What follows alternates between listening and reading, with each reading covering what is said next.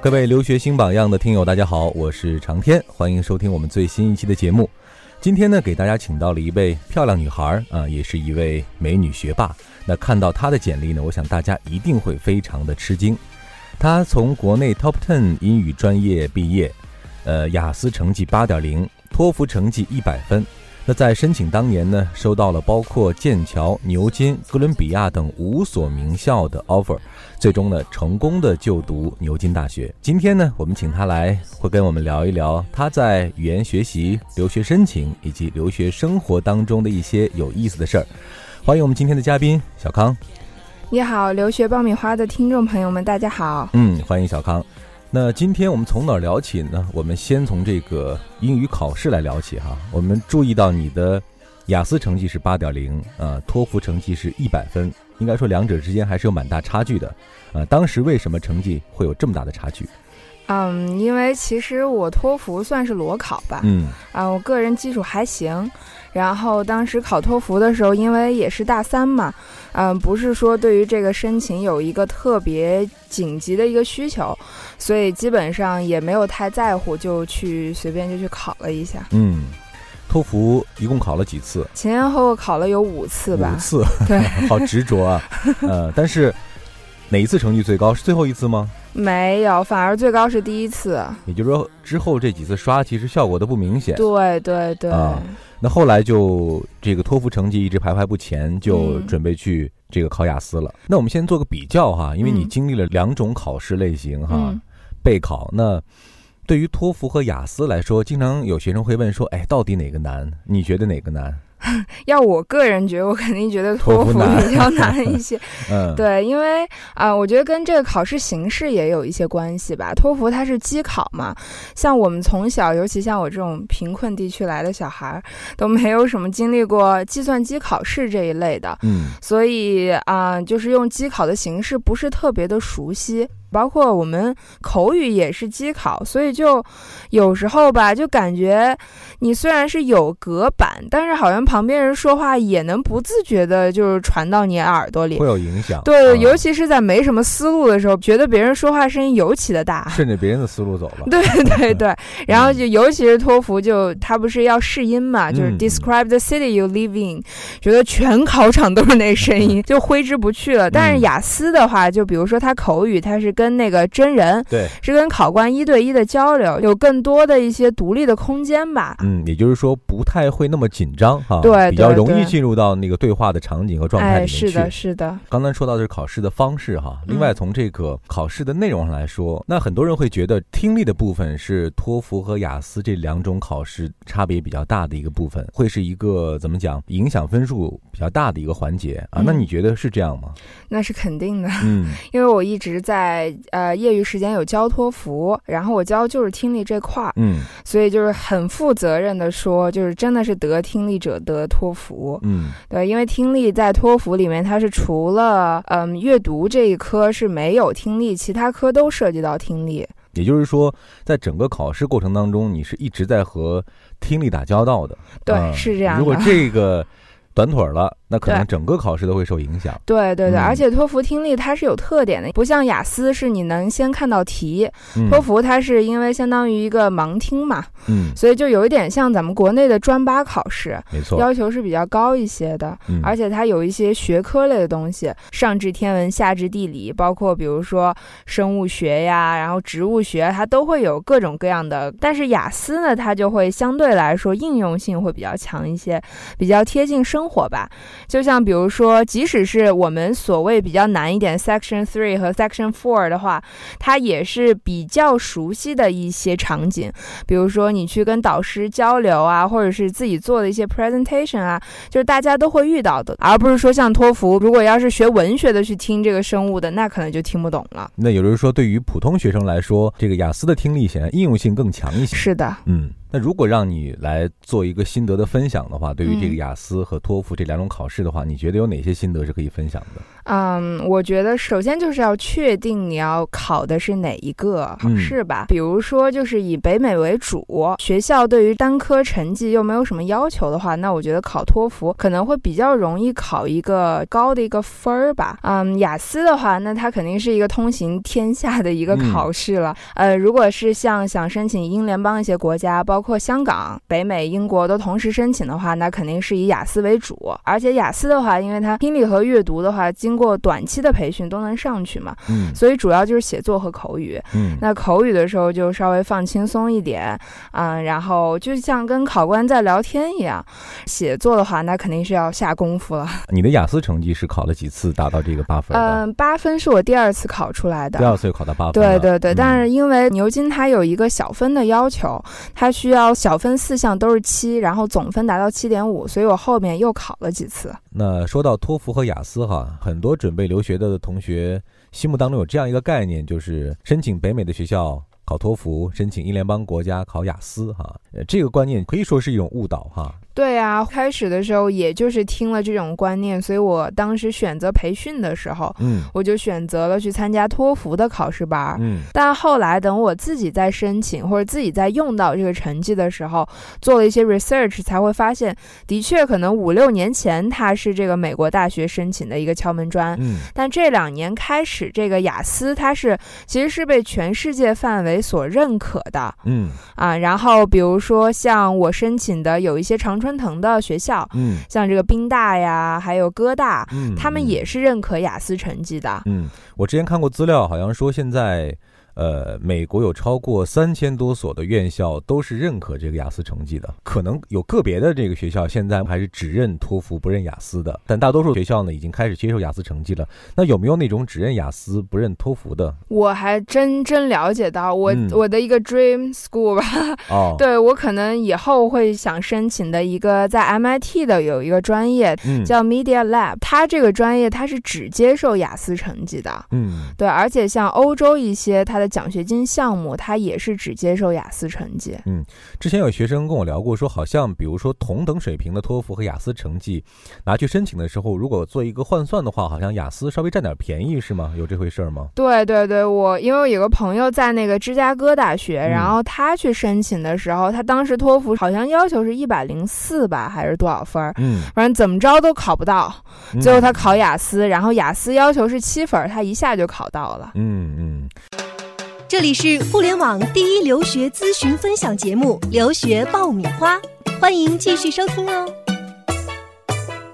到底选择哪门考试，可能根据不同人的不同的情况，我们要呃具体问题具体来分析哈。嗯，但如果像小康一样是准备呃申美国学校之外，还申英国或者申其他的英联邦国家，或者说你现在还没有确定具体要申哪个国家的时候，那准备雅思，未来你用到的可能性会大一些，用到的几率会大一些，对对对，嗯当然这也跟这个学校的要求有关系嘛，所以就是听我们在这儿说，还不如去上官网去看一看对嗯哈。那我想让你来给我们做一个对号入座哈啊，嗯比如说。呃，听我们节目的这些听友，你觉得哪一类学生他会比较适合考雅思？哪一类学生比较适合考托福呢？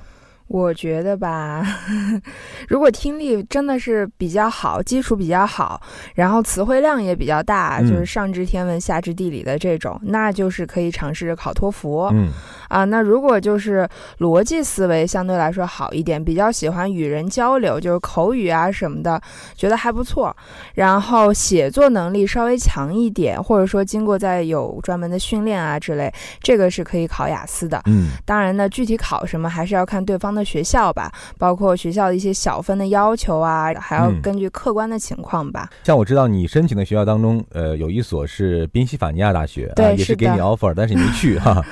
啊，那这个学校是常春藤的盟校啊嗯，它是嗯认雅思的对吧？对，他是认的，哥伦比亚也是认的。嗯，对，呃，说到英语，还有一点其实要提到啊，就是小康，我知道你是呃英语专业毕业、嗯，啊那很多听友会说，哎呀，很正常嘛，英语专业毕业，英语考好了也是理所当然的。但其实你转过专业是吧？对我有转过专业。从什么专业转到英语的？啊、我是从公共管理，哦然后它底下有个小的分支叫档案，哇，那这个跨度蛮大的。嗯，算是吧。那你是怎么样来一直保持一个很好的学习英语的状态的？嗯，其实也是被逼的吧，因为毕竟大一的时候有这个客观的需求嘛，嗯就是想转专业。哦，然后当时就是被学长学姐恐吓的，就是说啊，英文系人家面试都是全英文，嗯，考试什么也都是全英文，把这个难度充分对对估是吧？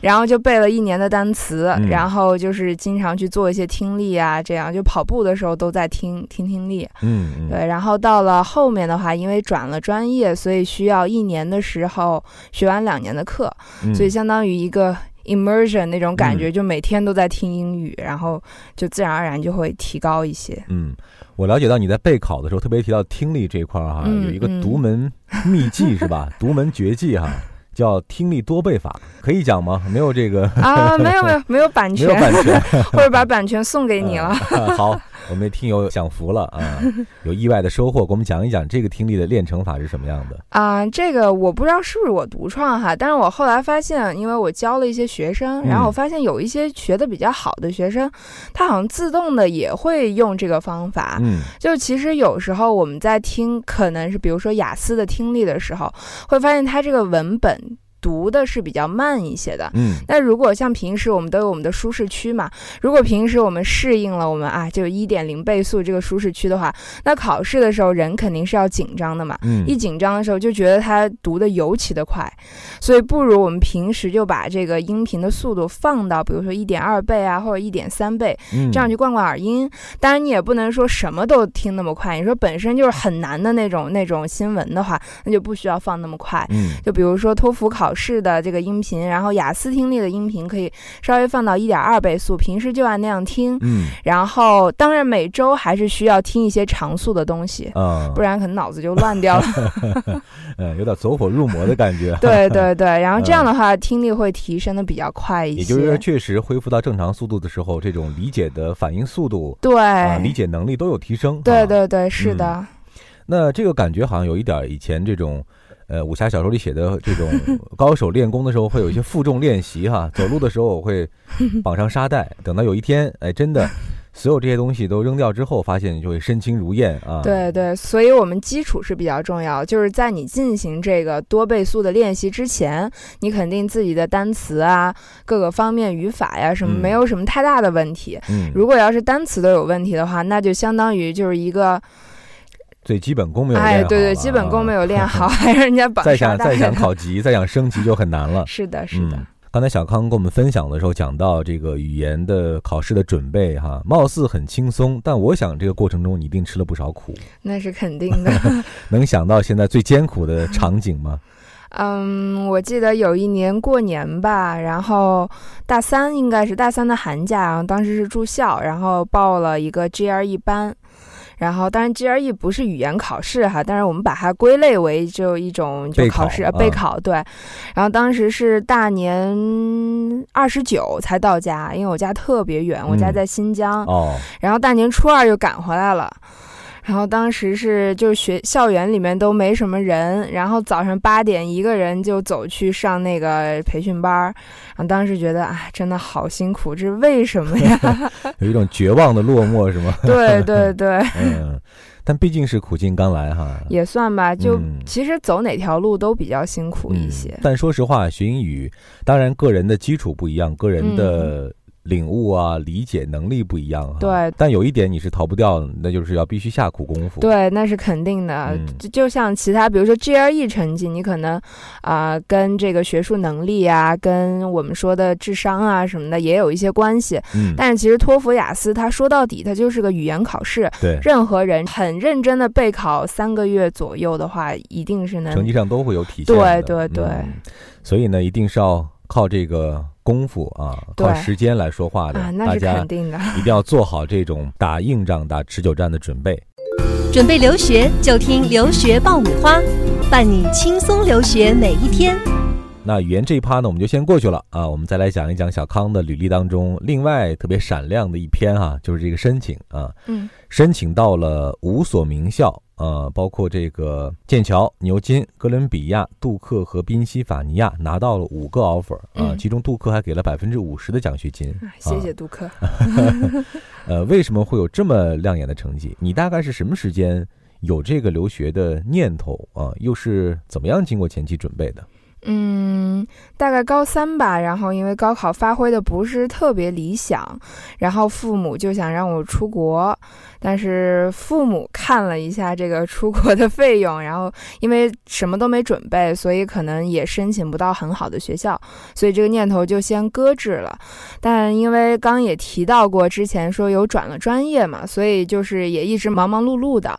然后到了大三的时候，就是因为我们系虽然是英文系，但是就是准备出国的人不是说特别的多，哦对。然后我是有一次去参加一个英语角的活动，跟当地的一些高中生有交流，然后我发现他们小小年纪志向都好远大呀，然后又重拾了我的出国梦。嗯，从大三的时候才开始对对对，嗯嗯，但这个时间其实不是很长，对，因为我可能。比本身英语基础还行，然后加上我在大学里面做了一些事情，嗯，然后而且我本身想申请的这个专业，它就是比较实践性的一些东西。是教育学，对，是是教育学，啊大类是教育学。嗯，嗯，我们都讲啊，教育学其实申请的时候有一点很重要，就是 GPA 啊，你对 GPA 当时怎么样？呃，当时不太好，嗯，因为我转过专业，然后我们学校给分儿吧，哎，就那样。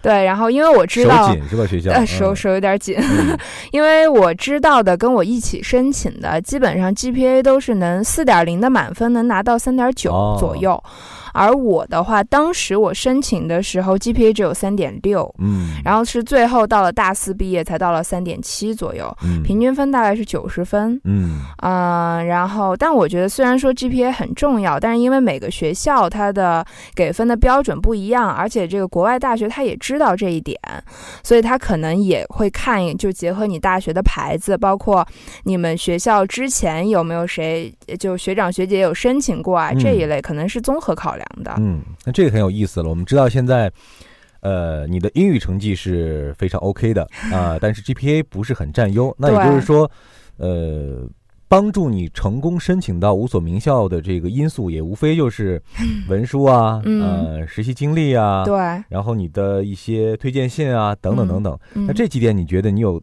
和别人相比很厉害的地方吗？嗯，我觉得主要是实习经历吧。嗯对，因为毕竟这个语言成绩的话，它其实只是主主要是 OK 就可以了，它不会说给你加分啊什么的。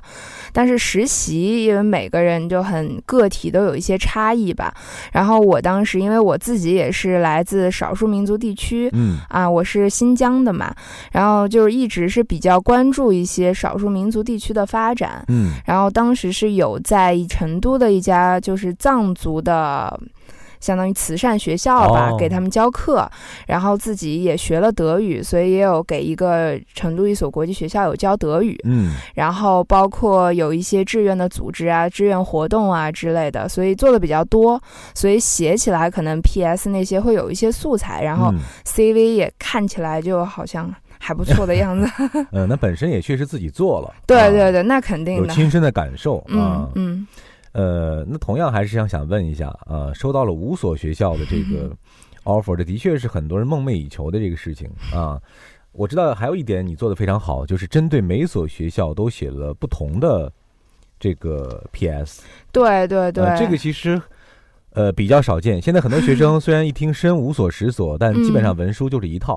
对啊对对，因为其实我当时是有点破釜沉舟的那种感觉，因为我是没到大四的时候已经确定被香港的一所大学录取了，所以其实压力是不是说特别大？嗯然后我当时就虽然选了五所，但是选的都是我特别特别想去的学校，嗯相当于这五所其实没有什么特别简单的那种很很简单就能申请到的学校嘛，所以就像这种名校的话，它还是需要嗯各种申请材料都要就就相当于 tailor for this。嗯嗯，就这这一个项目吧，然后而且我的每个专业也是不一样的，所以你这个切入点呀、什么你可以用的素材啊，这些都不一样，所以基本上都是打来就是重新写的。专门的这个量身打造的对对对这个材料啊。哎，对，那这个可能也是你能够成功功的一个非常重要的因素哈。嗯，我觉得应该是吧。嗯，那能不能还回想起来，收到这五份 offer 的时候，当时的心情是什么样的？哎，我我记得特别清楚，我收到第一份是剑桥的那个，它是 conditional offer，啊他，给我的 condition 是那个就是雅思考到嘛，因为当时雅思还没考到，那就基本上已经可以确定了。然后当时是大四的那年的大年二十八，啊，然后我就解放了的感觉。对，不是我当时是我就冲到那个，因为我我我每次假期回家的时候都要去接我妈上下班儿，当时冲到那个天桥那儿，然后就远远看着我妈进来，走过来，我都不知道该说什么了。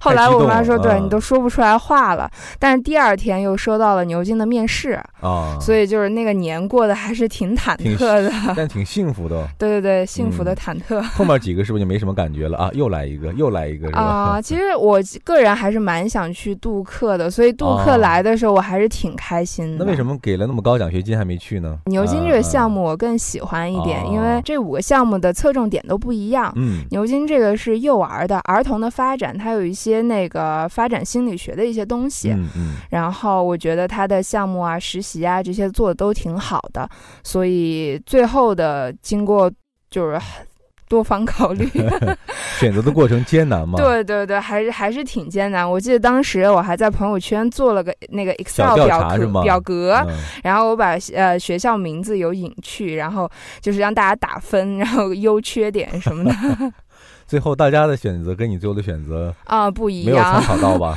没有参考到，最后还是听我自己的。嗯，那还满意吗？现在看来已经毕业了，哎，这毕业都毕业了，那肯定满意喽。所以这个申请的过程啊，可以看出小康还是下了很很大的心思在里面的。嗯嗯。嗯，特别是在一些硬性条件，比如说，呃，我的 GPA，包括我的英语成绩达标的情况之下，在嗯。其他的一些软实力上啊，对。还是平时做了不少工作，是的，呃，花了不少心思，这也是最终能够确保这么多学校认可他啊，并且愿意录取他的一个非常重要的一个因素，这也很值得大家在申请的时候去参考和借鉴哈。哎，对了，有没有想给这个正准备申请牛津的这些学弟学妹们有一些建议？牛津录取的时候有没有一些很特别的小窍门吗？对，这我就是透露天机了。嗯，因为我我也是听那个我们招生的人员说的哈，就是我有跟那些教授有有有交流过，嗯对，就是嗯，其实牛津嗯，它录取就是国内大陆本科的一些学校学生，还是要看学校背景的。嗯基本上来说，如果你的学校是比较好，比如说清华、北大肯定是第一档，然后包括国内的九八五，对这些是比较容易的。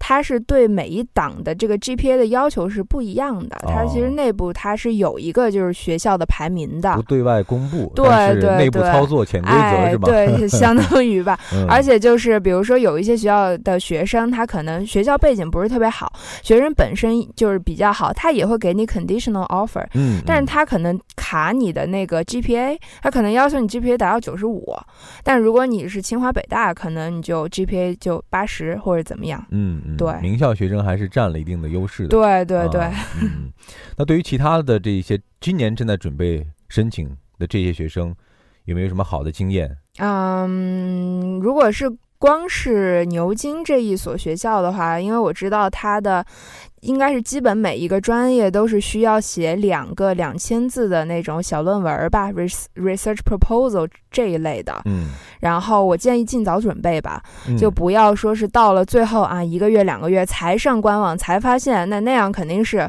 肯定是来不及的。像包括他的这个面试的时候也会问到一些，因为毕竟是比较厉害的一个研究型的一所高校嘛，所以他这个还是挺严格的，就不是嗯说随便糊弄一下、翻译一下这就就能过去的。嗯，刚才说到早哈，我注意到其实你嗯一再提到。还有一个血泪教训，就是一定要申请往前赶哈，准备动手早一点，是吗？嗯，是的，因为我自己就是申请的比较晚了嘛，所以就我记得有有一个月吧都没怎么睡觉，就基本上是白天黑夜的倒。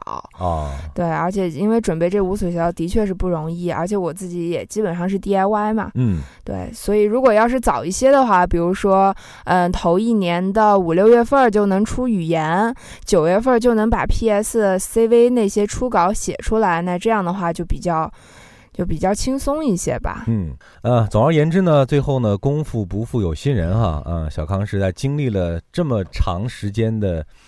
呃，艰苦的付出和努力之后呢，是取得了一个非常圆满的一个结果哈。选择了牛津，也踏上了自己的留学之路。那今天呢，是我们对小康采访的上集啊，我们主要聊了他在语言备考以及留学申请准备方面的一些心得和经验。